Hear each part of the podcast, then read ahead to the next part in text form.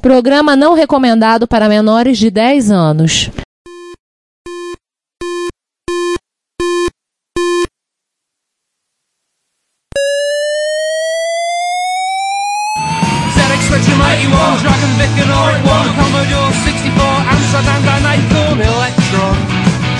Dragon Vic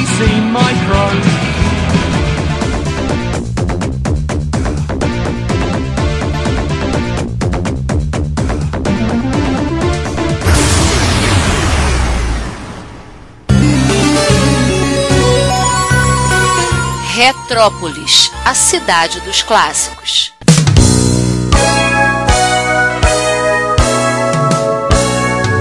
Isso lembra um outro episódio que não tem nada a ver com a Unitron, mas foi com a IBM.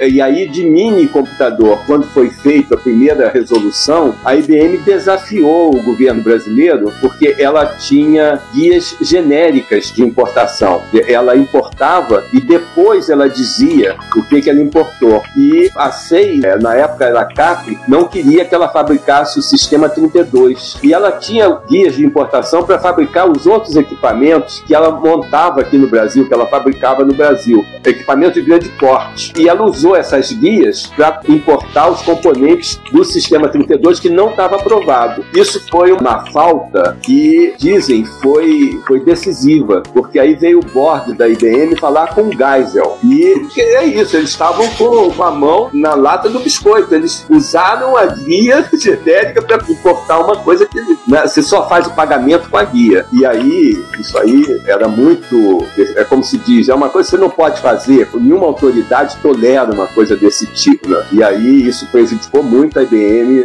até, e ela, ela montou os equipamentos, os sistemas 32 e exportou. Não vendeu nenhum no Brasil. E tem também uma outra questão, quando está falando de Monitron, e bem então você tem problemas o Monitron tem, que é o fato de que precisava ter dólar para pagar essas guias de importação. Então, é, assim, e comprar dólar na, no, nos anos 80 era uma coisa extremamente controlada, porque, enfim, o Brasil era um país que vivia em permanente crise cambial e, e tudo mais. Então, assim, de, do nada, eles começam ali uma, uma, produção, sei lá, de mil máquinas de uma vez só, sem guia de exportação e sem o dólar para justificar essas guias de importação, eles iam ser pegos pelos dois lados. Pois é, tá certo, mas o, quando você tem a guia de importação, justamente a diferença do contrabando, né? O é. contrabando, se você tem uma nota de 100 dólares, você paga os componentes com essa nota de 100 dólares, dinheiro americano na sua mão. Quando você tem a guia de importação, você vai no Banco do Brasil e deposita os reais correspondentes aos 100 dólares. Quem tem que ter os dólares é o Brasil. Não é você. Não é você.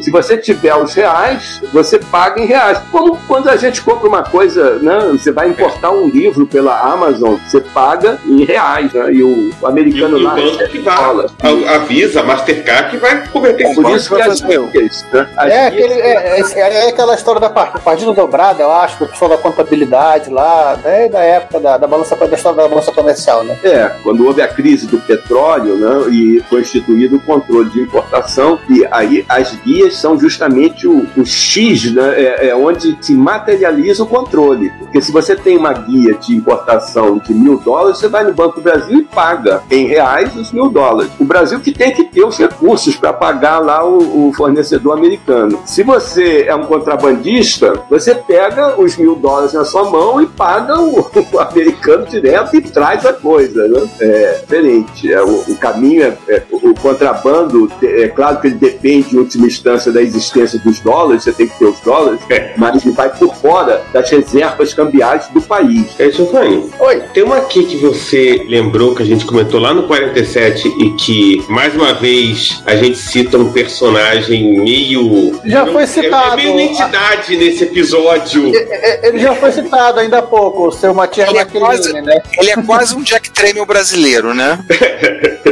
É, isso eu ouvi de, de, é uma história que eu vi de gente que trabalhou na Sharp de helicóptero das Forças Armadas trazendo componentes eletrônicos. Eu acho, inclusive, que não foi com guia de exportação. De importação. Trazendo uma fábrica. né? Maquiline. Assim, tem um blog, na época que a gente escreveu, fez o episódio 47, na pesquisa a gente achou um blog de um ex-funcionário da Sharp onde ele menciona essa história também. Ele fala a questão dos contatos do seu Matias McLean para aproveitar aí usando os helicópteros das Forças Armadas trazendo componentes para as fábricas da Sharp do Brasil. Essa história tem mais de uma pessoa contando. Então, eu vi uma outra que era tipo: você pode endereço tal pegar uma encomenda? É só pegar uma caixinha lá e trazer pra cá, pra fábrica, não tem problema. a coisa é nessa base, né? Eu Vou aproveitar e eu vou puxar aqui, que eu tava até lendo no Gessel. Ah, é, só um comentário, né? O número de série? É o do número de série? Não, não, não. Então, a então vou, final, tá, vou contar essa parte, né? A gente discutindo 100 máquinas, mil máquinas, 40. O Gessel, ele trabalhou no, com a Unitron, ele é um contractor, para fazer uma melhoria no- em algumas partes do projeto, e ele recebeu uma máquina como pagamento. E o número de série dela é a 729. Então dá para garantir que 29 máquinas foram feitas. E uma outra curiosidade, eu tive com ele da, recentemente, ele me comentou que deu um problema no tubo de imagem do Mac 512D e ele substituiu pro de um Mac normal e agora tá, voltou a funcionar lá. Não que eles encaixam, mas eles têm um ajuste lá para poder fazer encaixar. Deu seu jeitinho, né? é, funciona.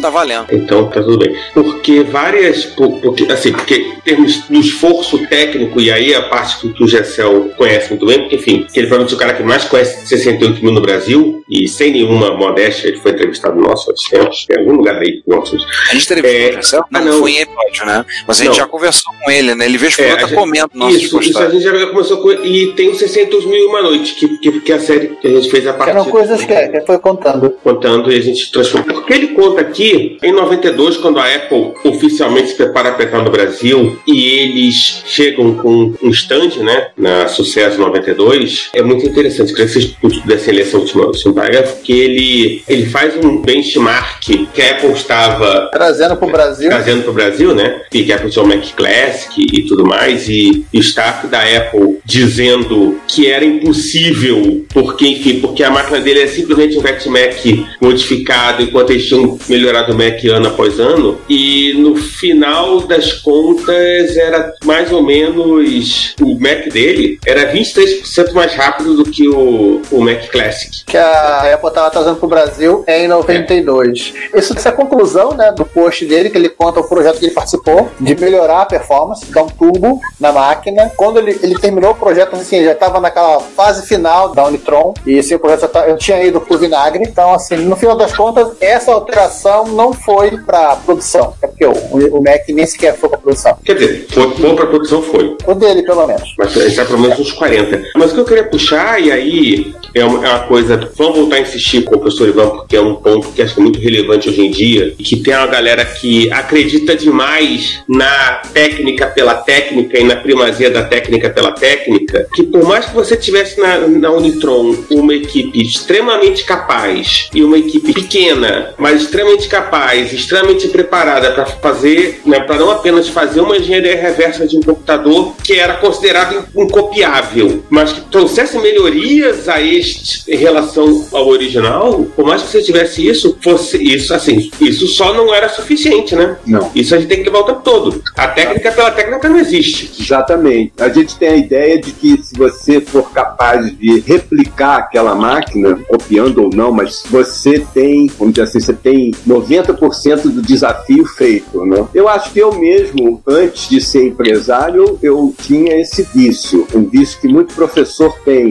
Você faz o protótipo, tem uma supervalorização da ideia. Então, o protótipo funciona, você acha que você está com 90% do trabalho percorrido, né, do trabalho feito. Olha, está aqui, funciona. E depois que eu deixei de ser um professor e passei a ser um empresário durante a- esse período aí da minha vida, hoje eu voltei a ser professor totalmente, eu quase que inverto isso, sabe? Quando você tem o protótipo, você não tem nem 10% do produto.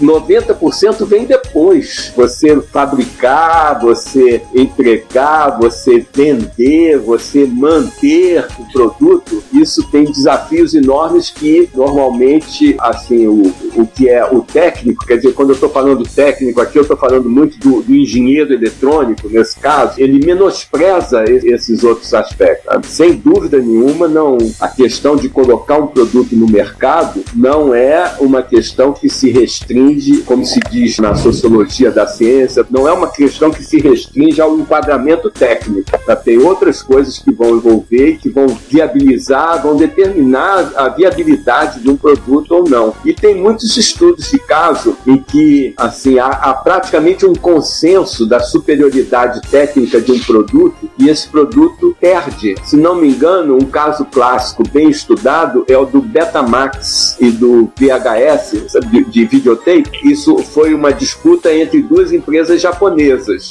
E o sistema Betamax é, assim, tem unanimidade técnica que ele era superior. E ele perdeu. Ele perdeu no mercado. Ele não se afirmou. Uma outra coisa que tem que é interessante, assim, relacionada. Ele, ele justamente ele perdeu porque o tamanho da fita não conseguia botar um filme inteiro. Pois é, é eu não. É, era, era uma coisa desse tipo. A, a fita não, não, não, conseguia botar tipo um filme de duas horas. Tinha a história também de que o mercado de filmes adultos americano abraçou o VHS, né? É, também. Pois é, o, o que fica é que não foi uma decisão técnica, de não foi. Uhum técnica não determinou o sucesso no mercado. Verdade. Uma outra que é do, do Game Boy, da Nintendo, e do Atari Lynx, que são contemporâneos. Game Boy com a tela monocromática, o Lynx com a tela colorida. E o Game Boy ganhou. O pessoal até, até hoje, né? Porque o Game Boy porque ele é mais compacto, ele não comia pilha, como era o Lynx, e não era grandão como o Lynx. Então, assim, pra pessoa que ia jogar um videogame portátil, era melhor uma coisa menorzinha. Não, não, e não era o diferencial da tela colorida, no final das contas. Ô, Giovanni, no caso Oi. do Lynx, ainda podia ter a desculpa de que ele era muito caro, mas é, tinha um concorrente na área, que era o Game Gear, que ele era mais barato e tinha vantagem também da tela colorida. Hum, mas era grandão. O Lynx era maior. Então, mas o Lynx e o Game Gear também eram, eram muito grandes, né? Não eram grandes, isso. É, mas, mas de qualquer maneira, a questão é que vitórias de produto contra a concorrência do mercado não são coisas puramente técnicas. Pelo contrário, produtos, de repente, tecnicamente inferiores ganham por questões que passam lá, passam ao largo da técnica. Vamos lembrar, o VHS era um produto que a NEC disponibilizava para outros fabricantes fabricarem tem muita carga de royalties da Sony e a Sony fechou o Betamax. Aí entram outras questões que não são puramente técnicas. Aí tá falando é, desde questão de estratégia de mercado, questão de defesa consumidor e até mesmo questões políticas ou questões técnicas de, enfim, de decisões de país, etc e tal. Tem uma série de coisas. A técnica pela técnica não, de qualquer maneira, não existe. Ponto. Isso aí é, tem que ser bater nesse tempo todo, porque tem uma supervalorização disso hoje em dia. Exatamente. Tem uma outra coisa que requer, assim, cuidado também, quando a gente pensa, a gente pensa muito em uma evolução. Um exemplo assim forte que tem disso é de um, um sociólogo inglês que estudou a, a, precisão dos mísseis balísticos. Os mísseis, eles tinham uma geração, tanto os da União Soviética quanto os americanos, eles tiveram várias gerações e as gerações eram de precisões cada vez maiores. E havia uma ideia que naturalizava a precisão né? Quer dizer, você tem um míssil que, não sei, joga uma, um pouco numa caricatura, atinge um alvo né, na União Soviética com uma precisão de um quilômetro, depois você desenvolveu um que desenvolve com uma precisão de 100 metros, depois você, no final tem precisões de 10 metros, de metros. Né? Um, um, um míssil desse sai da União Soviética ou sai dos Estados Unidos e atinge um alvo com uma precisão de 10 metros, a 10 mil quilômetros de distância. E aí a gente tem a ideia de que houve um, uma natural evolução na precisão dos mísseis. E aí ele mostra que não, que o que houve foi uma determinação ferrenha de aumento da precisão por parte do Departamento de Estado e também do lado soviético, porque ele diz que quem fabricava os mísseis de um quilômetro não tem nada a ver com o pessoal que fabrica o um míssil de 10 metros. É outra indústria. Então, o que, o que houve foi a determinação de fazer isso mais preciso preciso. É como você, você tem relógio mecânico, relógio suíço de, de 30 anos atrás e tem depois o relógio eletrônico. É outra indústria, são outras empresas, é outro pessoal, outra qualificação e ele chama muita atenção também, inclusive, para outro conhecimento tácito, a parte do conhecimento que não está registrada. E isso interfere bastante, inclusive, nas questões aí da engenharia reversa também, os desafios. Para você fazer uma coisa, você tem muita, muito conhecimento que está nas pessoas ainda, que não está, tá, ele não está codificado. Os saberes. É, não está formalizado. É interessante ele mostrar que a continuidade que houve foi a vontade do Departamento de Estado de aumentar essa precisão, porque senão é como se você quisesse fazer um, um relógio com precisão eletrônica com, com o, dos milissegundos, micros... com roda dentada. Por mais é. preciso que seja a sua roda dentada, você não vai conseguir aquela precisão que está lá, na precisão eletrônica. Você vai conseguir aquilo com uma outra indústria, um outro princípio, e, e aí ele chama muita atenção para isso. A gente tem uma certa tendência a achar que a evolução é natural, né? É uma linha reta. É. Não é, ela é uma função completamente descontínua e descabeçada. É, exatamente. Programa com informação, aqui tem informação! Nosso site e podcast são gratuitos, o que significa que você gasta nada para visitar o nosso site, assistir o que temos no nosso canal do YouTube, ouvir nossos episódios, nada. Mas isso não significa que não tenha custos, pelo contrário. Nós da equipe investimos tempo, conhecimento e dinheiro nosso para entregar a vocês o melhor conteúdo que pudermos proporcionar. E nós não pretendemos poluir nosso site com anúncios, ainda mais em tempos onde bloqueadores de anúncios são fatos da vida da internet hoje em dia. Então, pedimos a vocês que colaborem conosco para o sustento dessa nossa iniciativa cosmopolita. Você pode pagar o IPTU, sim, o Imposto Predial e Territorial Urbano da cidade de São Tramiel de Retrópolis. Mas aqui o tributo é facultativo e o valor é baixo. Logo, pedimos uma contribuição no valor de um cafezinho ou de uma garrafa térmica cheia de café. Na página relacionada no nosso site, você pode encontrar maneiras de você contribuir. Agora, se você doar o valor de alguns cafezinhos, você poderá receber um brinde nosso, um cordão de crachá ou de pendrive, a sua escolha. Se o valor for ainda maior, você ganhará, além da nossa gratidão, uma camiseta. O frete é por nossa conta. Nós temos também QR Code para depósitos via Pix, temos a nossa chave Pix, além de botões para doação pelo PagBank, pelo PayPal, pelo Mercado Pago. Então, contribua pagando o IPTU como um legítimo residente de Retrópolis. Você também pode ir para o link de loja no menu superior do nosso site e adquirir no Mercado Livre ou no Shopee algum dos itens que vendemos: camisas, cordões, adesivos, os itens das nossas campanhas de financiamento coletivo, como os baralhos de amigos e videogames e o livro o MS-DOS revelado. Temos também links de afiliados que estão na lateral direita do site abaixo das nossas redes sociais. Se você for comprar algo na AliExpress ou na Amazon, acesse o site a partir dos nossos links que receberemos uma pequena comissão da sua compra. E, por último, se você quiser doar algum item de hardware, aceitamos de bom grado. Sempre temos interesse em incorporar o erário retropolitano, algum microclássico precisa de carinho e amor para dar alegria a muita gente. Todas as doações, lucro obtido nas vendas, comissões de link de afiliados, tudo é revertido para a Secretaria de Fazenda de Retrópolis para a manutenção da estrutura da nossa cidade. E você estará nos ajudando a manter a cidade dos clássicos viva e ativa. Muito obrigado pelo seu apoio. Seu reconhecimento não tem preço. Tá pegando fogo o programa hoje, Rogerinho. E voltando essa questão que você falou dos saberes, é, o texto do Gessel particularmente, ele, ele mostra esse conflito do, dos saberes, do saber dele com o saber da Unitron, que a Unitron tinha conhecimentos que ele não tinha e, e etc e tal. Você fala que isso é uma questão muito importante da engenharia reversa, porque realmente tem, tem muitas decisões de projeto, técnicas, que acabam vindo desses conhecimentos, né? De, da experiência do profissional, desse saber, da conversa, ter ali, sei lá, be bebendo uma água, bebendo café, que não está formalizado nas reuniões lá de gerenciamento de projeto, né? Isso aqui é A turma do PMBOK não nos, ou, não, não, não nos ouça, tá? Você quer dizer da importância do, da sala do cafezinho. É, mas faz falta é, não. office. Tem, tem, tem gente que acha e que é, é possível e argumenta que você pode desaprender certas técnicas, certas tecnologias, por exemplo, de fazer bombas atômicas, porque argumento, né, para você fazer a bomba, você precisa desses conhecimentos tácitos que não estão formalizados. Então, se você para de fazer durante duas, três gerações, você é, esquece como é que faz. Você desaprende, né? Você não tem mais ninguém que saiba fazer. Se você quiser fazer de novo, você vai engatinhar novamente. Eles têm esse argumento do conhecimento tácito. E são essas questões de, nas margens, assim, do, do enquadramento e da formalização técnica, né? Se você for seguir as regras, você cria filas enormes nos, nos aeroportos, porque é como o pessoal faz com a Operação Tartaruga, né? É você não faz, você segue by, by the book, né? você é. segue a regra. Se você seguir a regra mesmo, você não, não embarca as pessoas. Se você for fazer todos aqueles controles, né? então tem, um conhecimento tácito ali. Os funcionários eles sabem operar aquilo ali de um jeito que diferente de você pegar gente novata, entregar os manuais e dizer segue isso aqui, não vai funcionar. Aí por aí que é possível argumentar essa, essa questão de você é, esquecer certas técnicas. Eu me lembrei da questão de que os nossos ouvintes já, quando serem colecionadores, já passaram pelas experiências de lidar com a receita, portar micro, tudo e parar na receita. Já, aí eu falo aquilo que eu digo sempre: já pensou se a receita resolvesse levar a ferro e fogo e fiscalizar todo o pacote que entra? Não dá.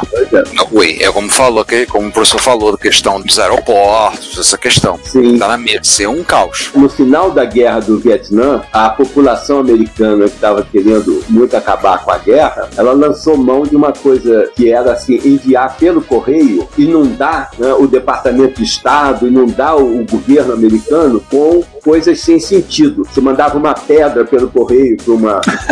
como pressão, não? Mesmo.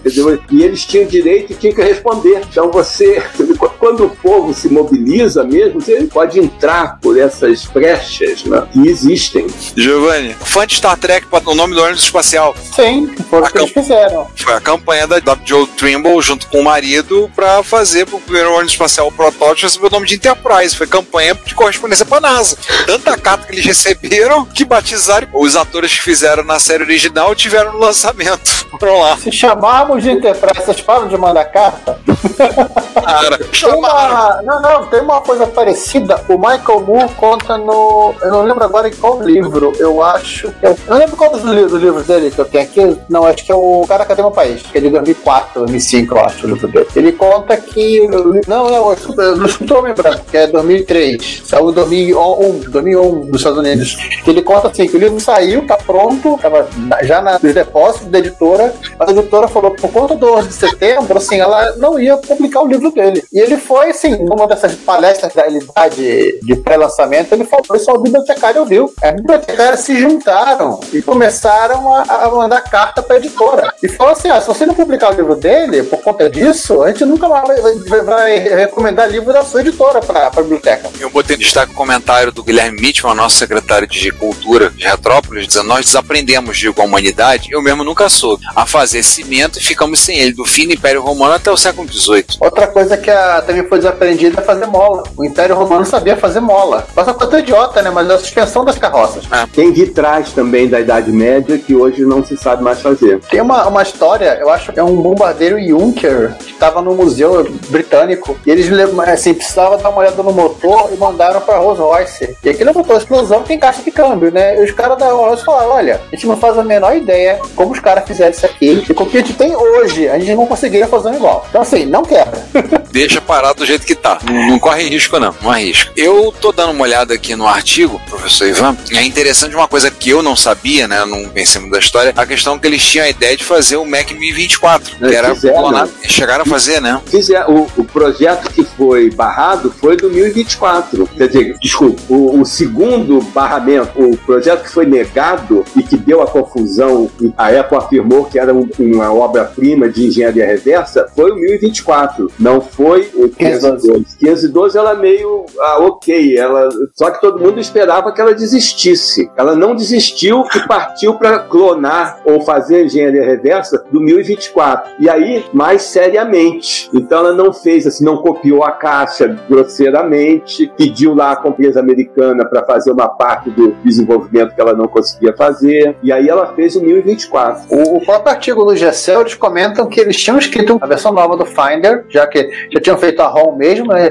Tinham circunstâncias que os próprios softwares para substituir a, a, cara do Mac da Apple, e inclusive eles tinham já um modelo com monitor separado. Hum, Acho que devia ser 2024. Como foi o Mac, Mac, Mac 2. É, essa é aquela coisa, né? A Apple ela, ela tinha investido tudo no Macintosh, ela ia estava disposta a tudo para que o Macintosh desse certo. Inclusive, investir 6 milhões de dólares para pisar na cabeça de qualquer empresa que pensasse em clonar o equipamento dela. No caso, a Unitron, né? Só pisando na Unitron, né? Por isso que você falou, tá aqui no artigo em agosto que o professor botou, na agosto de 88, a Unitron tinha mudado tanto o gabinete externo quanto as características internas do novo modelo do seu computador. Eu que não conhecia muito do assunto, quando eu li, eu falei, caramba, tentaram clonar o segundo. Eu não sabia dessa história. Eu falei, ih, essa história é quente. O é, babado é... Não, e só uma outra questão também, porque é um, eu não diria que é um comportamento natural, mas talvez seja um comportamento padrão. Primeiro você copia, você clona, e a partir daí você vai fazendo suas melhoras independentes do projeto original clonado e cria uma outra coisa. O Oscar Júlio Burdi, foi ele que falou, né? Que tinha na mesa do Maurício Arditi na Gradiente. Qual é a frase que ele tinha lá? É questão de cópia. Não é feio copiar. É, não é feio copiar, é feio é copiar mal. Era uma coisa assim. Era uma coisa assim que ele falava, né? Ele tava na mesa do Maurício. Não, mas isso abriu um precedente, né? O principal precedente que era aquilo que a Apple não queria. Se uma fez, vai ter a segunda, vai ter a terceira. Isso não era o que a Apple estava interessada. E a, a, a Unitron já tinha feito uma parte do serviço. Inclusive, o artigo do Gessé comenta que os integrados que eles desenvolveram, eles venderam para uma empresa de Taiwan. Só que assim, é uma, informação meio perdida que a, é o Low End Mac é o do Gessé. Agora não lembro de cabeça assim. Mas se foi vendido para uma empresa de Taiwan. Você poderia ter uma segunda, terceira, quarta empresa, empresas fazendo clones de Mac. Que é, é, é, aquilo que aconteceu com a IBM, que é aquilo que a Apple não queria acontecer com ela. Lembrar que a Apple liberou clones de Mac em 94, 95 até 97. Durante dois é, há, há muito contragosto porque eles estavam desesperados. Sim, eles estavam quebrando. Eles fizeram, inclusive, um canal no YouTube que eu gosto muito, do Shamal e o Action Head. Tem alguns clones de Mac oficiais. Ele tem, acho que o da Motorola, ele tem o da Super Mac. Ele é aparece, a, já vi. A Apple ela liberou a fabricação de clones no final da década de 90. Meados da década quando, de 90. É, quando o Jobs entrou, ele foi o primeiro projeto cancelado. E o principal disso, a ideia que a Apple queria era que os fabricantes fizessem tipo mais do mesmo. Só que os caras começaram a fazer máquinas superiores. E aí começou a ter, ter um, um sério problema de, de interesse entre Apple e as empresas que ela tinha licenciado. E aí foi aquela época que o Jobs entrou, fez um passaralho, limpou tudo, falou: vamos fazer um, o iMac. Vocês continuam tendo acesso a toda a tecnologia antiga, novo não. Mas eu vou repetir, é uma coisa natural. E aí talvez você não possa burilar um pouco em cima disso. A cópia, ela sempre acaba se transformando em algo diferente do copiado. Até por justamente pela experiência das pessoas, pelas dificuldades que elas tiveram, pelas condições que tentavam. Seria natural, talvez, que um, um Mac 1024 da Unitron caso realmente tipo, completasse, entrasse em produção, seria diferente do, né, sei lá, do Mac Plus ou do Mac 2 que a, que a Apple estava vendendo. Ah, podia rodar o mesmo Find, etc e tal, rodar o mesmo programa, mas seriam máquinas já visualmente diferentes. É. Sem dúvida. Nessas abordagens teóricas do conhecimento, você tem a ideia de que todo conhecimento é situado. Eu não sei quanto eu vou conseguir transmitir essa ideia do conhecimento situado. Uma autora referência nisso chama Dona Haraway. Posso escrever aqui no. Dona Haraway, acho que. Eu escrevi aqui. Como é que a gente se aproxima dessa ideia, né? Um carro, ele é o mesmo carro em Detroit e em São Paulo? Porque o carro, ele não existe sem o chão, sem uma estrada. Então você abandona a ideia. Nós já falamos sobre a questão de que é, você precisa de limites para você estudar o objeto, para você definir o objeto, você precisa de limites claros né, entre o que está dentro, o que faz parte dele e o que não faz parte. Se você não tiver esses limites, você tem dificuldades de lidar com o objeto, tratar com objeto, tanto juridicamente como se você quiser fazer alguma coisa com o objeto. Então, um carro, por exemplo, se você não leva em consideração o chão, a rua, os buracos da rua, ele é um numa cidade bem pavimentada nos Estados Unidos, ele é outro em São Paulo. Você se afasta da ideia de que as coisas são, que é possível você isolar completamente as coisas. Porque quando você isola, você tem que estar muito bem definido para que, que você vai fazer. O que, que você vai fazer com aquele objeto que você isolou. O isolamento é necessário, um isolamento que é sempre relativo, é necessário para você poder fazer, inclusive, o comércio. Quer dizer, você tem um cara que está sentado em Berlim, ele compra 500 mil sacas de café, tipo Santos, sei lá, C, e ele compra aquilo, daqui a dois meses ele vende aquele café, ele nunca viu o café, mas porque o café tem um padrão. Então ele tem garantias de que ele está comprando aquele objeto que foi padronizado. Ele é padronizado para um determinado fim. Então, se você está fora, você precisa dessas delimitações para que você possa fazer as transações, fazer as traduções do objeto. Mas essa purificação, ela não deixa de ser uma abstração também. Nesse sentido é que todo conhecimento ele está relacionado, ele é situado no espaço e no tempo. Então, um conhecimento de um, seja um, um objeto, seja até um conhecimento de como fazer uma vacina, quando você desloca o lugar, ele vai se modificar necessariamente. No limite teórico, ele é outro. Você pode ter pessoas que não vão aceitar, dizer, não, o carro é o mesmo em Detroit ou em São Paulo. É o mesmo. Para que fim? Quando você for considerar o fim, quer dizer, o uso dele, provavelmente você vai ganhar uma possibilidade de argumentar que ele é diferente. Ele não pode andar na mesma velocidade numa rua esburacada, ele é dirigido uma certa estrada com uma certa quantidade de carros, aqui a quantidade é diferente, então os motoristas têm comportamento diferentes. Quando você passa para uma coisa mais complexa, talvez, não sei se complexa é a palavra, mas, por exemplo, o Fordismo. O Fordismo em Detroit é o mesmo Fordismo em São Paulo? O Fordismo em Detroit, no começo do século XX,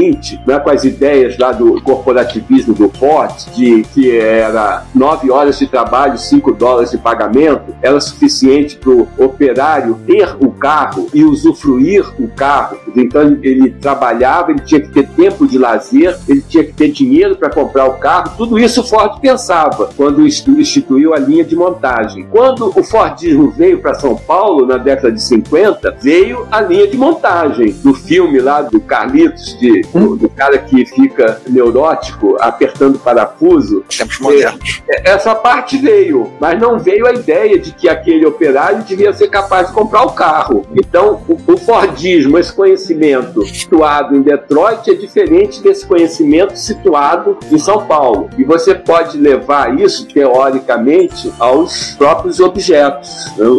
na medida em que você problematize as fronteiras. E você vai problematizar também essa questão que está patente aqui no que a gente conversa, é que a gente aceita que o original vale mais que a cópia. Por que, que o original vale mais que a cópia? Você tem um valor aí, não é todo é mundo. Né? Se você perguntar, não. talvez, a um, a um, não ocidental, a alguém, se você perguntar a alguém que nem silogismo faz, não necessariamente ele vai achar que o original vale mais que a cópia. Mas nós aceitamos isso. Nós estamos constituídos por essas categorias cognitivas que nos colocam. A gente entende o mundo com elas. Né? E a escolarização faz isso. Né? Ela tem essa função. A gente vai para a escola e na, no, com os currículos que a gente tem nas, nas universidades brasileiras, os currículos que a gente tem, a gente, sendo escolarizado, a gente fica com esses conceitos, essas concepções, essas ideias que são ideias do império, inclusive, não são ideias das pessoas que estavam aqui antes dos portugueses chegarem, não são ideias dos negros que vieram da Europa. Eles aprendem isso nas nossas universidades. Nós, professores, somos agentes de reprodução desses mecanismos, que muitas vezes são mecanismos de, de opressão, são mecanismos que não nos privilegiam. Eles privilegiam a Apple, não privilegiam a Unitron. Sim. Eu não sei se foi claro, se vocês tiverem perguntas, talvez possam me ajudar. Voltando a essa questão né, do conhecimento enfim, e, e da diferença, está muito claro, estou é, entendendo, certamente o Mac 512 da Unitron, por mais que seja uma engenharia reversa, ou mesmo se fosse uma cópia pura e simples, para gente, a gente facilitar, mesmo que fosse uma cópia pura e simples do Fat Mac da Apple, certamente não seria a mesma máquina porque tem todo esse carregamento cultural que a Unitron tem, que a Apple não tem, que a Apple tem, que a Unitron não tem. Então tem essa também, que é mais uma questão, então, quando a gente fala de cópias e clones, etc e tal. Exatamente. Nessa ideia, você tem, na sociologia da ciência e da tecnologia, você tem uma outra pegada, digamos assim, na teoria da ação. E que quando você age, você nunca age sozinho. O carro não faz nada sozinho. Tem um inglês, é um sociólogo inglês, que diz: Eu não falo sem o ar, eu não posso falar sem ar. Quando tem um, um artigo em que se problematiza essa, a partir dessa ideia de quem dá o tiro. Né? Então se diz: o homem sem o revólver é um homem, o revólver em cima da mesa é um revólver, o homem com o revólver na mão é um outro homem e um outro revólver. Quem dá o tiro é o homem com o revólver. Então, é uma entidade que se forma na, naquele instante, quando os dois se juntam. Numa batalha, um cavalo é um cavalo, um homem é um homem. Um homem montado num cavalo, numa batalha na Idade Média, é um outro ser. Ele, comparado com os outros que estão sem cavalo, a introdução do cavalo na guerra traz uma coisa completamente diferente de um cavalo ou de um homem. O tiro é dado por uma entidade que se forma naquele momento. Então, o revólver, as pessoas vão dizer, não, mas é o mesmo revólver. Se você estiver analisando a ação, quem age, você vai ter uma abertura para dizer, não, não é o mesmo, não é a mesma coisa, não é o mesmo revólver, não é o mesmo objeto. O objeto depende de onde ele está, com quem ele está, para que, que ele vai ser usado. Então, nesse sentido é que você pode problematizar e abrir essas brechas de oportunidades para a periferia, para os subalternos e Isso. procurar problematizar as ideias que vêm dos, dos soberanos, que vêm de quem manda, né? Isso é quase a mesma coisa do, do garoto que não se incomoda de usar a roupa da marca falsificada, porque daí que é falsificada. Estão me vendo com aquela roupa, então é o suficiente. Sim. E para voltar pro computador, né? E daí que o computador foi copiado, se eu consigo rodar o mesmo software que eu rodo no original. Isso. Por que, que a cópia vale menos? É, se faz a mesma coisa. Pois é. Vale menos para quem? IBM PC, né? Só pro fabricante original, né? IBM, IBM, IBM que eu diga com o IBM PC, né? Depois é. de comprar que abriu a porteira, fez a BIOS engenharia reversa e foi, abriu a porteira e deu no que deu, né? Agora a IBM é a única empresa que sobreviveu, né? Dos fabricantes dos mainframes, das sete irmãs lá, ela, ela se modificou, não é a mesma completamente, IBM. É, é completamente diferente. Não é a mesma IBM, mas ela teve uma. Ela sobreviveu, né? Ela se modificou o suficiente. As outras morreram. Morreram. Eles agora não usam mais esticador de meia. Você pode ir de bermuda pro trabalho. Na IBM? Nossa. É. Quando eu fiz entrevista para estágio na IBM no meados dos anos 90, o cara falou: Ah, você for começar a comprar um terno e gravata. Eu, Deus é? do céu, calor do Rio de Janeiro, eu vou ter que ir de terno e gravata para estagiar. Ele, não, não, é importante, não sei o que, é isso, aquilo, outro. Eu tava na época entrando pra pós, eu olhei assim, eu falei: Ah, desculpa, IBM, muito. E era para trabalhar com estatística e minha área é bacharel em matemática. Eu falei: Não, tô colocar aí fora. E aí eu fui para fazer a pós, né? Eu fui, engatei pra pós na UF e eu falei: Não, tô fora, não vou encarar isso não. Que bom, mudou a mentalidade, né? Mas assim, eu lembro do meu pai falando quando eu tava cavando a reserva de mercado, ele virou pra mim e falou assim: ouve o que eu tô dizendo, só vão sobrar algumas empresas. Da época, IBM do Brasil, Digital do Brasil, tudo empresa é do Brasil. Ele falou assim, ou seja, é multinacional. Você vai ver essas empresas do mercado brasileiras por aqui, vai devastar todo mundo. Algumas que acabaram indo para trabalhar apenas com a parte de automação bancária, né? A única que ela teve a maior sobrevida desse período, creio que foi a Itautec, né? Sim. Sim. Foi a Itautec. ela, ela mudou, inclusive, ela, né, assim, ela meio que saiu, ela, ela continuou com a automação bancária, porque ela não ia deixar Itaú do, do, do,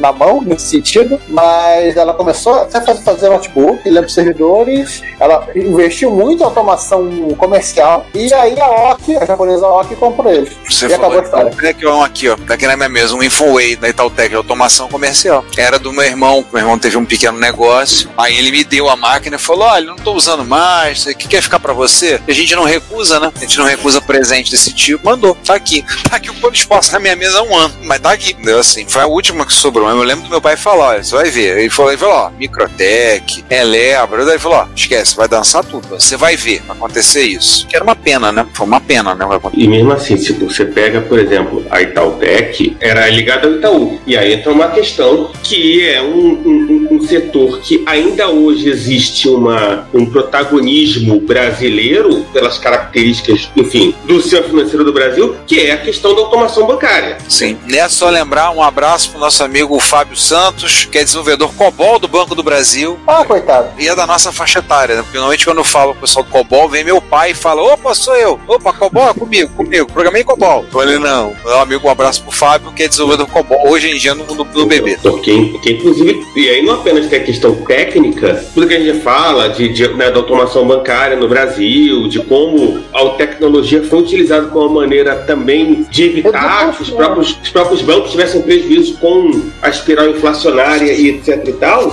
mas entram também, o, voltando à questão, os saberes, todos os, os envolvidos nessa história. Aquelas coisas de cortar. De, ei, César, aquela coisa de cortar zero a partir do dia tal, né? Sim. De cortar é, né? zero na moeda e, e, e, ter que trabalhar com duas moedas simultaneamente no. no... O, é, é, coisa novo, cruzeiro. Bra... É, é, aquela história, tipo, ah, por que Itautec sobreviveu mais tempo do que o resto? Porque, inclusive, Itaú foi um dos primeiros bancos a investir, a ver a tecnologia como essencial para o futuro. Os bancos levaram bem a sério a questão da reserva do mercado de mini computadores. Né? Inclusive o Bradesco também. O Bradesco não fez sua própria empresa, mas. E aí corriam esses boatos. Uma é que eles ficaram com medo de não poder importar. Outra é que a atividade bancária no Brasil tem, tem especificidades muito grandes e que se eles ficassem muito dependentes, eles poderiam perder competições para os bancos estrangeiros. É uma, é uma coisa interessante que o único banco estrangeiro que realmente deu certo no Brasil é o Santander, né? Verdade. Você comprou os, os bancos que já estavam aqui. Pois é, mas o Citibank tentou durante muitos anos. Não, mas. O HSBC tentou. Não, e o HSBC começou com o Bamerindos. Pois é, é, não conseguiu. Não conseguiu. Vendeu a operação brasileira pro, pro Bradesco. Outros bancos, tipo, sei lá, o BBVA também tentou e saiu do Brasil. Vendeu a operação dele e foi embora. Realmente, o único que se manteve, enfim, pode dizer, ah, o Banespa era certamente um banco maior do que, sei lá, o Bamerindos ou, ou lá o, o do BBVA, que acho que era o econômico, se não estou errado. Econômico. É, porque, enfim, depois que o Excel comprou, etc., o Excel econômico, mas ainda assim, é uma exceção dentro do, do mercado bancário brasileiro. É, quando tem coisa muito específica, né, é, é difícil você vir com todo o seu expertise de um outro cenário tentar. É, um bom exemplo disso é o, o Walmart, né? No, na, tentou duas vezes entrar no Brasil e não conseguiu. Saiu e vendeu agora a operação pro Big, né? É, é, é gozado que os franceses conseguiram, né? com o Carrefour. Carrefour. Carrefour. O Carrefour acho que é o maior empregador privado do Brasil na atualidade. É, porque agora que Cassinos vendeu toda a parte de mercado pro, pro Açaí, enfim, que é uma empresa separada que, e que eles são acionistas, mas não são controladores, como o caso do Pão de Açúcar, eu acho que realmente o Carrefour tomou o, o maior empregador do Brasil, porque é o único que tem tipo de alto a baixo, né? Tem, tem Atacadão, tem Carrefour, tem Carrefour Bar, hum. Carrefour Express. Um monte de coisa, né? Verdade. Mas, mas como diria uma pessoa que eu conheço, aqui não é episódio de falar de mercado? é, também. É importante porque acho que a gente acaba entrando nessas questões o tempo todo de conhecimento, porque uma cópia nunca é uma cópia, né? É, é simplesmente uma cópia, né? Porque, como você falou. Que digam os, os diversos modelos de MSX que tiveram no mercado. Oh, verdade. Não tiveram, né? Em tese, eles deveriam ser todos iguais. São iguais e ao mesmo tempo não são iguais. Em essência, eles têm alguns, algumas coisas que são idênticas, né? E permitem um mínimo, um denominador comum, né? Agora você sai dali e sabe como é que é. Cada fabricante deu o seu toque na máquina e seguiu numa linha, tentou focar alguma coisa em específica, então fazer isso. Em particular, você falou do MSX, né? Que é minha paixão, então, sabe, né? Vai de tudo, né? Tem de tudo aí, né? Tem de, cada um vai numa direção, cada fabricante faz uma coisa numa direção, cada vez mais doida isso. Então, e isso, vamos dizer, são vamos dizer que eles têm menos valor do que um, sei lá, o primeiro MSX fabricado, que era o ML8000 da Mitsubishi e o HX10 da, da Toshiba, foram os primeiros que saíram logo no início? Não. Simplesmente por coisa porque ser uma cópia, entre aspas? Não. De forma nenhuma. Bem, voltando aqui, eu tô voltando ao artigo, falando do nosso Jack Tramiel dos Trópicos, né? Matias McLean,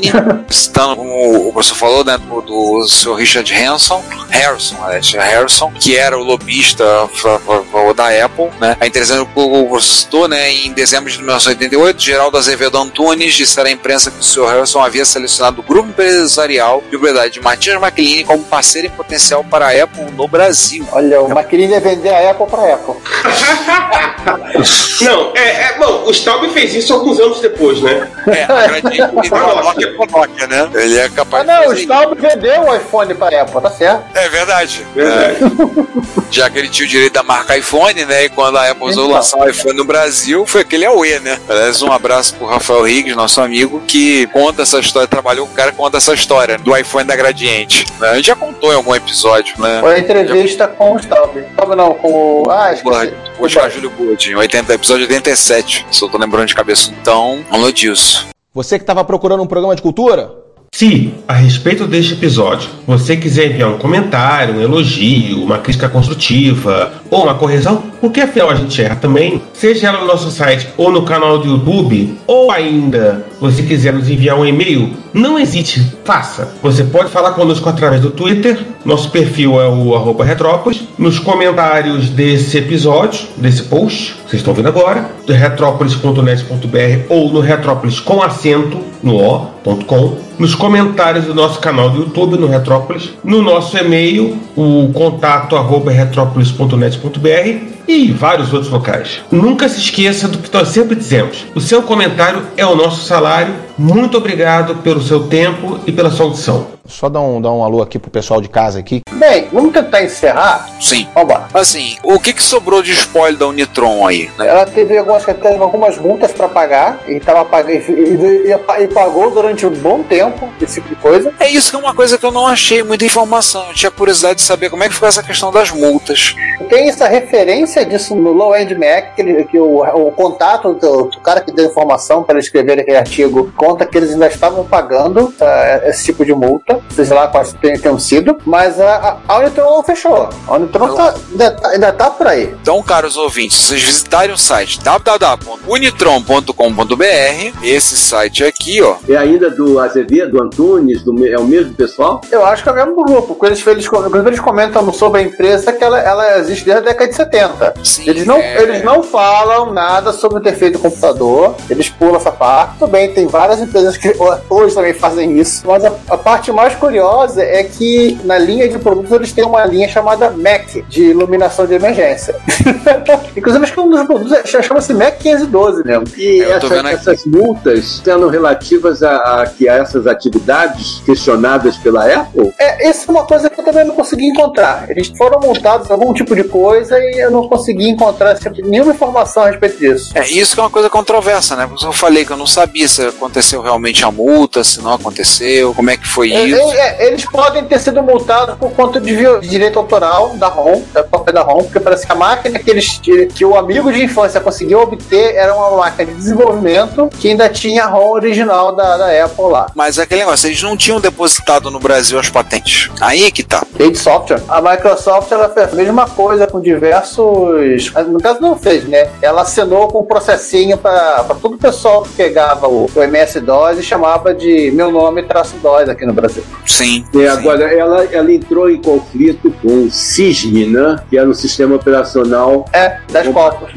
Não copiado, né? Houve um problema. O, eles descobriram duas ou três linhas de código copiadas, mas era um funcionário que copiou e o resto do código era completamente diferente. É, é e, e, e tem também uma questão, história. É, e o, o, o, Júlio acho que contou pra gente quando esteve aqui. É, e tem outra questão tam, também dessa, pra gente complicar mais nessa questão de cópia, que normalmente existe um limite, assim, de, de código Sim. copiado que você considera simplesmente, ah, copiou porque, pô, não tinha nada melhor para colocar ali no lugar, ou ó, copiou propositalmente, pegou ali, sei lá, é. o programa, etc. Não. Tem essa questão também, tipo, duas linhas de código em geral, é muito difícil alguém dizer que foi que, que é uma cópia. Porque if é, é igual a B. Você pode escrever a mesma coisa, né? Pode é. acontecer. É. Eu, eu, então acho que também tem essa. Ah, dá pra, aliás, dá pra fazer um, um episódio. Não vamos botar nossas promessas, tá, Ricardo? Não vamos colocar isso, não. Que é fazer um episódio. Se alguém quiser fazer, fica aí à, à vontade, né? Só sobre a epistemologia da cópia. Ah, isso é. Mas não vamos fazer isso, não, porque, cara, eu, eu não sei nem pra onde. Assim, nem pra onde eu vou começar. Isso é interessante. É sério. É, esse é o tipo que tinha que fazer parceria com aquele nosso episódio sobre pirataria, hein? Aham. Fazer dobradinho aquele episódio da pirataria. Nossa, aí a gente não vai fazer mais nada resto do ano, né? Ah, não, socorro, isso vai dar trabalho. o episódio em 10 partes, né? Eu tenho uma pergunta importante para o pessoal aí do colecionismo. A pergunta é: os micros fabricados tiveram busca e apreensão de serem recolhidos ou eles ficaram naturalmente no mercado? Eu vou dar assim, uma história que eu lembro agora, não consegui achar referência disso. Acho que foi o próprio Chester que comentou. Ele tinha comentado com, com alguém, parece que ele estudou com um sujeito que era filho do dono da Unitron. E o cara falou: Ah, essa, alguma dessas máquinas estão no depósito ainda. Inclusive, foi assim que ele ganhou a máquina dele. No final, descobriu que o pessoal andou vendendo. Isso é uma coisa que aconteceu em 2000 e algum ponto, 2004, 2005, um troço assim. Tinha uma pessoa que, por exemplo, que tinha um Mac 512 além do Gessel, que a gente conhece. O Chester, você chama por outro nome, eu não me lembro agora o nome dele. Tinha uma outra pessoa que eu me lembro que. O Tabajara chegou a ter um ou dois. Ele mesmo, ah. ele mesmo. Alexandre Souza, também conhecido como Tabajara, que eu lembro que ele tava querendo vender a marca para pagar o aluguel. Tava e tinha mais, assim. Eu lembro de ter visto há um tempo atrás um no Mercado Livre. Obviamente com todas aquelas métricas, todas aquelas máximas que se colocam no Mercado Livre de é único no Mercado Livre, tem MSX TKCP, raro, muito raro, e o cara pedindo um preço estratosférico. Era tipo 3 mil reais, e isso é coisa de um. Bota aí no mínimo 10 anos atrás. 10 a 15 anos atrás que eu vi. Então, que realmente é uma máquina rara, não foi produzida, né? Não foi lançada comercialmente, né? Sim, é... mas o curioso é que vocês falaram mais gente teve essa máquina, e eu acho que, assim, de cabeça, pensando quantas, quantas vezes o Lais apareceu por aí, deve bater a mesma coisa ou menos, e o Liza produziu não, tá infinitamente muito mais. Fora, mas o Liza ele foi enterrado em aterro também, tá? Não se esqueça disso. É, o Liza na época não tinha essa coisa de reciclagem, então o pessoal enterrava em aterro sanitário, né? Foi a história dos cartuchos da, da Atari, que foram enterrados em aterro sanitário. O Liza foi vendido, o principal comprador do Liza foi a NASA. Como empresa, a NASA não tinha interesse em preservar o patrimônio, tipo, acabou. Por causa de um software. Por causa de um software, tipo, acabou, joga fora. Descarta, vamos para outro lugar, segue à frente. É por isso que hoje em dia é tão difícil achar um CP500, porque eram usados em empresa. O CP500 que eu tive, eu resgatei na fundação, lá na FETEC tava para dar baixa. Descobri ele lá e virei pro estado do moxarifado. Eu falei, qual é a situação? Ele, deu baixa, vai pro lixo. Aí eu, posso levar para mim? Pode. Aí eu, quando é que eu posso dizer? Ah, eu posso vir amanhã para trazer? Tá bom. Fui lá com meu carro, que era uma mala grande, fui lá todo felizão. Aquele trambolho gigante, enfiando na mala do carro, né? Mal sabia eu. Vou jogar mais um veneno aqui. Você disse que a NASA comprou muito Liza. E depois, quando eles foram pegar outro micro, em vez de pegarem Mac, eles pegaram Amiga. Fica essa aí. O Emil Eles também compraram por conta de um software. Somente por causa de um programa, tá? Então não se anime. Cara, essa, essas três máquinas têm 68 mil, dava pra portar. Mais ou menos. Ah, menos. Então tá, a Unitron tá lá, o site da Unitron, unitron.com.br, eu coloquei na pouquinho, vocês podem visitar lá pra ver todo o set deles de lâmpadas de emergência. O catálogo de, de produtos de Mac. Sistemas de energia solar, captação de energia solar, então eles vendem placa, tudo, se eu soubesse disso, eu tinha tentado comprar quando eu botei energia solar aqui em casa. Eu ia dizer que eu tenho um, um ia ter produto Nitron em casa, ia poder mandar esse caô. Então, a história da multa eu não sabia. Fica uma situação desagradável, né, em termos de história, em termos de triunfo do corporativo contra a engenharia nacional, né? É um exemplo das dificuldades de você fazer o, o desenvolvimento, de fazer uma engenharia descolonizada, né? Exatamente. Você tem, por exemplo, quando a gente aprende no curso de engenharia uma regra está implícita é você fazer coisas que economizem mão de obra, labor saving technology. Será que aqui são as mesmas ocasiões em que você deveria economizar mão de obra que se apresentam como são as, essas ocasiões que se apresentam nos Estados Unidos né, e na Alemanha? Lá você compra um equipamento, um empresário compra um equipamento com um mês de salário de um empregado. Aqui um equipamento é com um ano de salário do empregado. Aí você compra um equipamento para economizar mão de obra. Será que isso é uma boa solução? Não estou defendendo aqui, né, é absurdo você, não, não vou usar o telefone, vou usar o menino de recado. Não é isso. Vamos usar o telefone. Mas será que sempre, em todas as situações, é bom você já partir, já na engenharia, já em todas essas situações, você achar que economizar mão de obra, economizar trabalho, como se diz, é sempre bom? Pois é, né? Coisa a se pensar, né? Coisa a se pensar. Tem um outro ponto, até o, no, no, só no post do, do Gessel, que ele comenta assim, que foi uma oportunidade que a Apple perdeu de já botar o pé no mercado brasileiro como tendo um representante, obviamente o Nitron nunca conseguiria competir com a Apple, já criando uma massa de usuários aqui no em território brasileiro para quando eles viessem em 92, 93, com fita reserva. E uma outra coisa que eu, que eu assim, pelo menos é, é, um sentimento meu, eu acho que a, a, Apple tem uma certa implicância com o Brasil, porque qualquer produto, qualquer produto da Apple que você compra lá fora, o teclado é localizado. Você vai comprar um Mac em Portugal, ele vem com teclado português. Você compra um Mac no Brasil, vem com teclado americano. Não, e sem contar o preço, né? Eu o acho preço que é a característica dele. Você nem vou, vou argumentar. Não, mas uma vez, uma argumentação, uma vez eu peguei, só fazendo parênteses a questão do preço, que foge um pouco da retrocomputação. Eu fiz uma conta, peguei e foi a conta, peguei o produto, tudo lá, calculei tudo, para imposto, tudo. Peguei como exemplo um mouse e um teclado da Apple para um Mac atual, um desktop. É mais barato você comprar lá fora, no eBay, por exemplo, importar, pagar os 60% de imposto, receber em casa, do que comprar na Apple no Brasil. Eu falei, tudo bem, eu entendo que é mais custo, custo lá, importação, mas eles estão importando um monte, essas coisas tudo. Apple, a Apple no Brasil, acho que ela vende muito para empresa e vende pouco para pessoa física, que acaba comprando muito. Aquele termo muito legal que a pessoa usava na década de 80, executivo de fronteira. Ah, eu executivo tenho. De fronteira. Executivo de fronteira. Eu tenho a teoria simples de que o usuário de Mac no Brasil, infelizmente, deveria ser classificado como mulher de malandro, que apanha e continua lá. Sinto muito. Então, pronto, já arrumei uma polêmica. Usuários de Mac vão me xingar daqui a pouco. Giovanni e Ricardo, uma eu. coisa que eu vou, eu vou fazer um paralelo também. Então, a empresa que ela, ela pensa, tirando a parte do preço, ela pensa muito igual a Apple em muitas coisas, que é a Nintendo. Inclusive, esse papo de localização, ela, ela é igualzinha. Tanto é que tá uma briga para ter localização agora, em pleno 2022, do primeiro jogo em PTBR.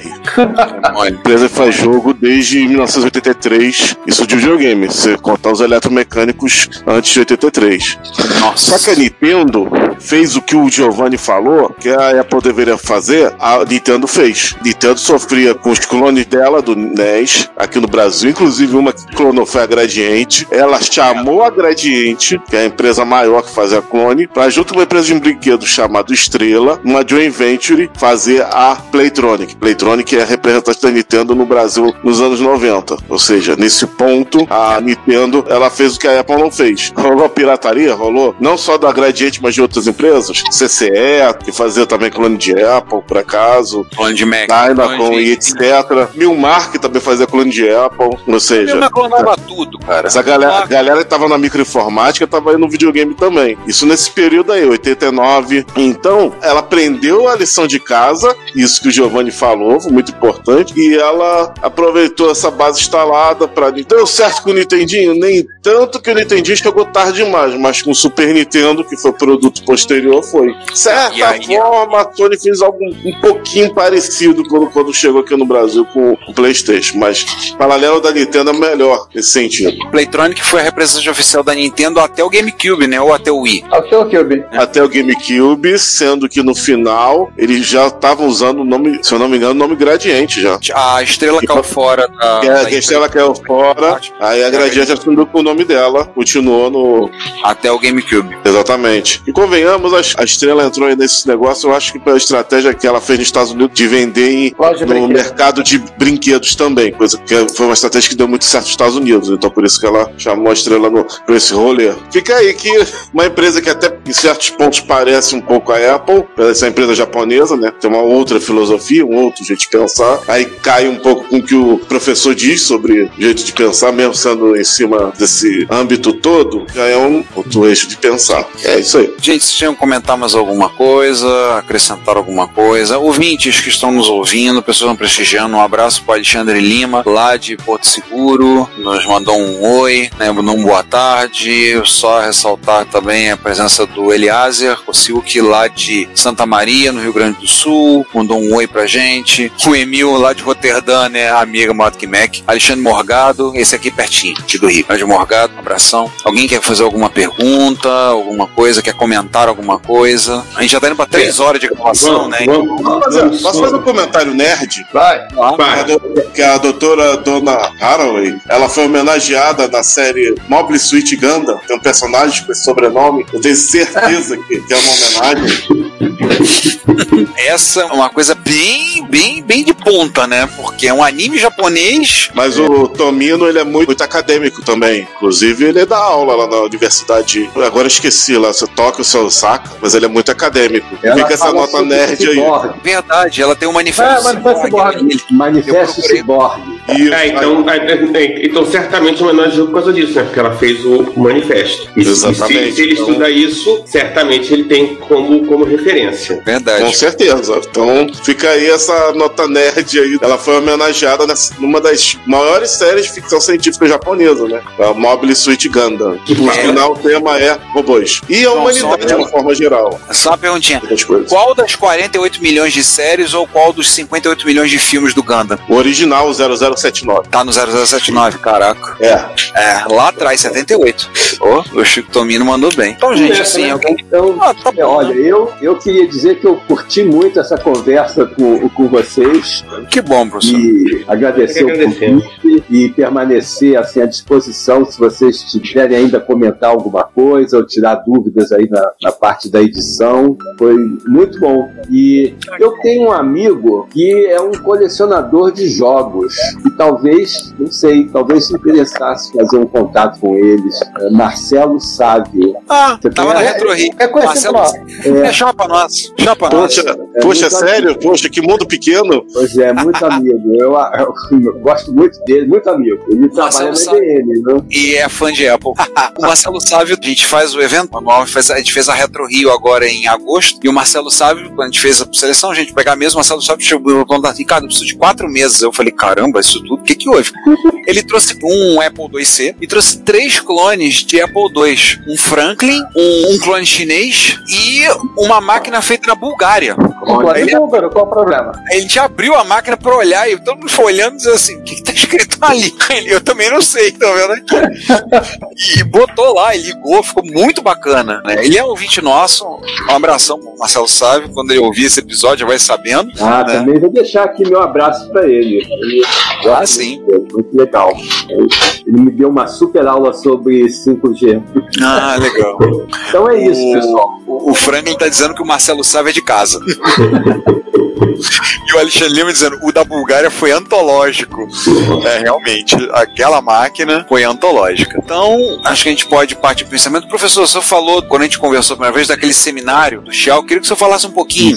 O Schalke é Seminário de História da Informática na América Latina e Caribe. E ele teve origem num congresso de História da Ciência no Chile, que nós estávamos conversando, eu e os colegas brasileiros, o Henrique Kuckerman e uns colegas argentinos. Ah, não, ele não está vendo. Ele manifestou, mas depois disse que não podia. Eu avisei a ele que ia ter essa, esse evento aqui, o Raul Carnota. E aí nós, assim, um grupo muito pequeno, mas aí nós começamos a planejamos esse encontro. É, Na verdade, é um encontro que cada vez mais é de historiadores que procuram recuperar né, e contar a história da informática na América Latina, no Brasil é, tem uma preponderância do Brasil e, e Argentina, mas também do, do Chile e no, nos primeiros encontros teve em Cuba e nós fazemos os encontros de dois em dois anos. É uma coisa muito pequena também, que nem vocês, não tem financiamento, é espantoso que a gente tenha conseguido fazer isso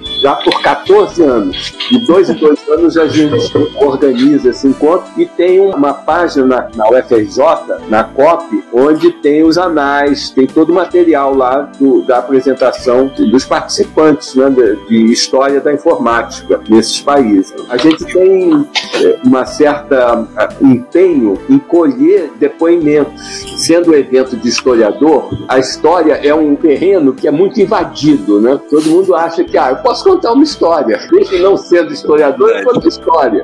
Os historiadores, na verdade, não gostam muito disso, porque eles têm lá as suas regras, as, as suas disciplinas, né, de como. Mas eles precisam de testemunhos. E normalmente os engenheiros, os que fazem os computadores, eles não gostam muito de falar. Então tem uma dificuldade de ter os testemunhos. Mas estão lá também os testemunhos. E muitos trabalhos são são testemunhos, a gente incentiva, diz, não, você vem ou fala ou escreve, sabe? Não tem nenhuma regra, nada, você escreve e isso aí vai ser material para a gente fazer a história. E no Brasil tem uma dificuldade imensa, porque normalmente os arquivos você tem ou um incêndio ou uma inundação que acaba com os arquivos. Os arquivos são jogados fora. Assim, nas instituições mesmo. Na UFRJ, por exemplo, vários processos, o processo que deu origem ao Departamento de Ciência da Computação na UFRJ, eu fui procurar, não encontrei. Aí eu vi uma história de uma inundação. Sempre história, inundação. E no Brasil não tem terremoto, né? ou furacão. Sempre que destrói os arquivos. E então isso é uma dificuldade também. Tem uma diferença entre aqui e esses países que nos servem de modelo, Estados Unidos, França. Lá o arquivo é coisa séria. Sim. E aqui menos. Mas aí oh. também nós temos as Para nossas... desespero dos nossos arquivologistas, né? Sim. Eles assim, são sérios. Sim. Do teu caso que a gente que viveu, eu, Ricardo, o Juan hum. também, que estava aqui mais cedo e também está de prova. Acho que o Giovanni também estava nessa MS Rio. O cara da Microsoft levou vários arquivos. Se ele não, não tivesse descartado também é pro lixo?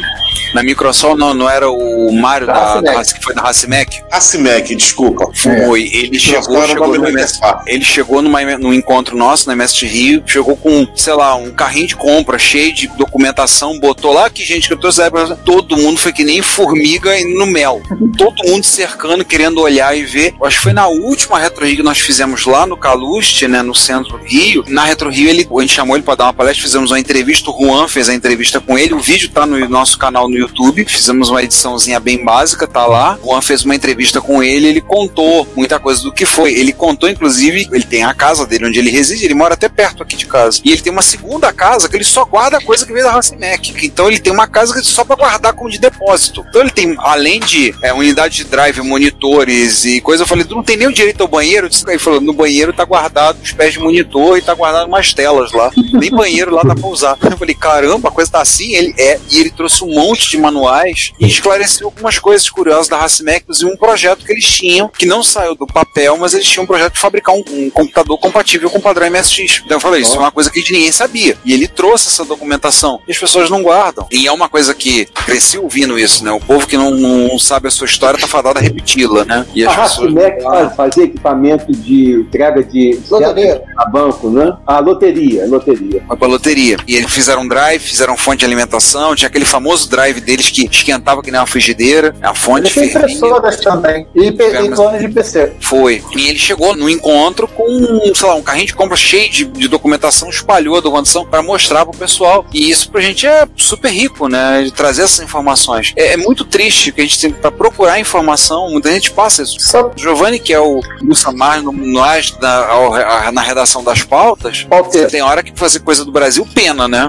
Mesmo lá de fora, dependendo da, dependendo da época, é complicado. É só para acrescentar um pouquinho mais de informação e aumentar o desespero do Ricardo, que tá, vai, vai editar esse episódio. Eu lembro agora qual foi a, a Retro Rio, onde o, o Daniel levou aquele clone de coco e, junto com o clone, ele trouxe também o projeto que foi entregue a SEI para aprovação da fabricação Sim. do equipamento. É, o, o Juan tivesse aqui saberia qual era o fabricante. Ele tinha um clone dessa máquina, um clone do TRS Color, né? Que é no Brasil mais Kodimax. Foi de Mac. Codimac. Ele conseguiu contato com o pessoal da empresa, que tá morando no Rio Grande do Sul, e ele conseguiu comprar o protótipo do Codimax. E ele mandou, inclusive, o projeto pra ele, que foi parar na SEI, pra produção do Codimax. E ele levou numa Retro Rio, acho que foi na. Foi Retro Rio, acho que 2017, eu acho. Foi um bom tempo isso. Foi, 2019 foi a última que a gente fez no Caluche, depois veio a pandemia, voltamos a Retro Rio presencial, agora em 2022, se correr bem, em 2023 a gente vai estar lá no Caluche novamente. Se não tiver nenhuma outra pandemia. É, se não tiver nada, vamos. A gente tá... É, esperamos que não. Esperamos que demore um pouquinho mais para ter a próxima.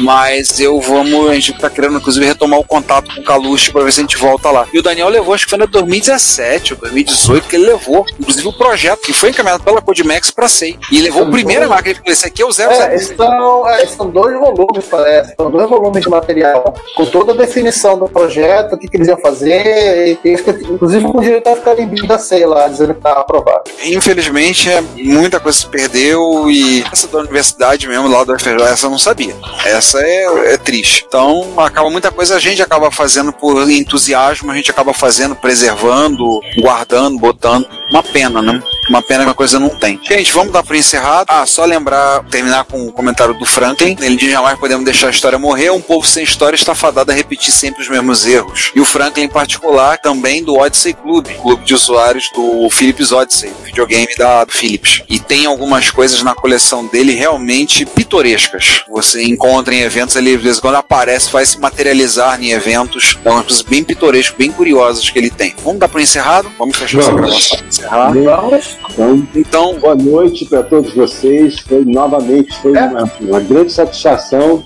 e fico à disposição aqui também. E qualquer coisa que eu me lembre possa eventualmente interessar vocês também, eu tenho uma liberdade de encaminhar para vocês. olha, professor, se falar assim, a gente é chato, a gente volta, hein? Olha que a gente perturba mesmo, hein? Pode deixar, é de coração. Ah, que bom. A gente agradece muito, muito obrigado professor, por ter aceito esse convite, por estar falando com a gente. Você que está ouvindo a gente na live, já deu joinha lá, por favor, o joinha, dá uma forcinha pra gente, inscreve no canal, a gente não fica perturbando muito, bota o sininho lá para receber notificação quando sai. Normalmente sai material toda quarta-feira, né? O Retro Hits não, o Retro Hits só sai no feed do podcast mesmo, mas o material tá saindo no YouTube. Então é isso, mais uma vez, professor Ivan, muito obrigado. E aí passa aos outros, todos vocês fazer as considerações finais. E alguém, por favor, me diga onde está rodando o gerador automático de pauta. Ah, não vai ter pauta mais. Chega de, de geração automática de pauta. Estavam procurando um clone Unitron 1024 para rodar?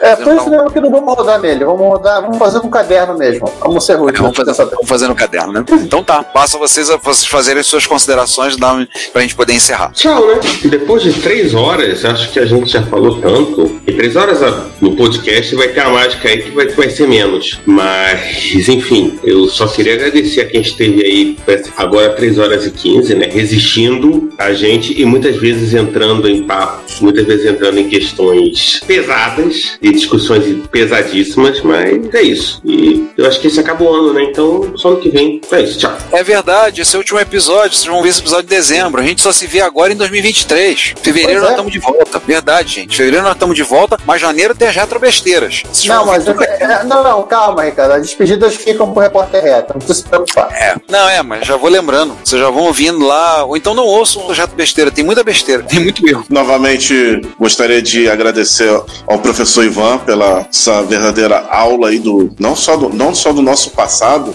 como também do nosso presente, porque muitas informações aí estão ocorrendo até hoje em dia. A gente tem- temos que sempre aprender, como disse o Frank sabiamente, para não cometer os erros do passado. Muito obrigado. Muito obrigado também quem está escutando a gente aí no, no chat. Obrigado aí, pessoal, que tá sempre dando a força. E é isso aí. Vou me despedindo do pessoal. Bom dia, boa tarde, boa noite e fui mesmo. Para encerrar, mais uma vez obrigado, professor Ivan, pela participação. Gente, obrigado quem ficou na live, obrigado quem está ouvindo o episódio na versão gravada e editada pelo Ricardo com bastante esforço durante a ceia de Natal. Ah, não, não, antes da ceia de Natal. E a gente se vê em 2023. Até!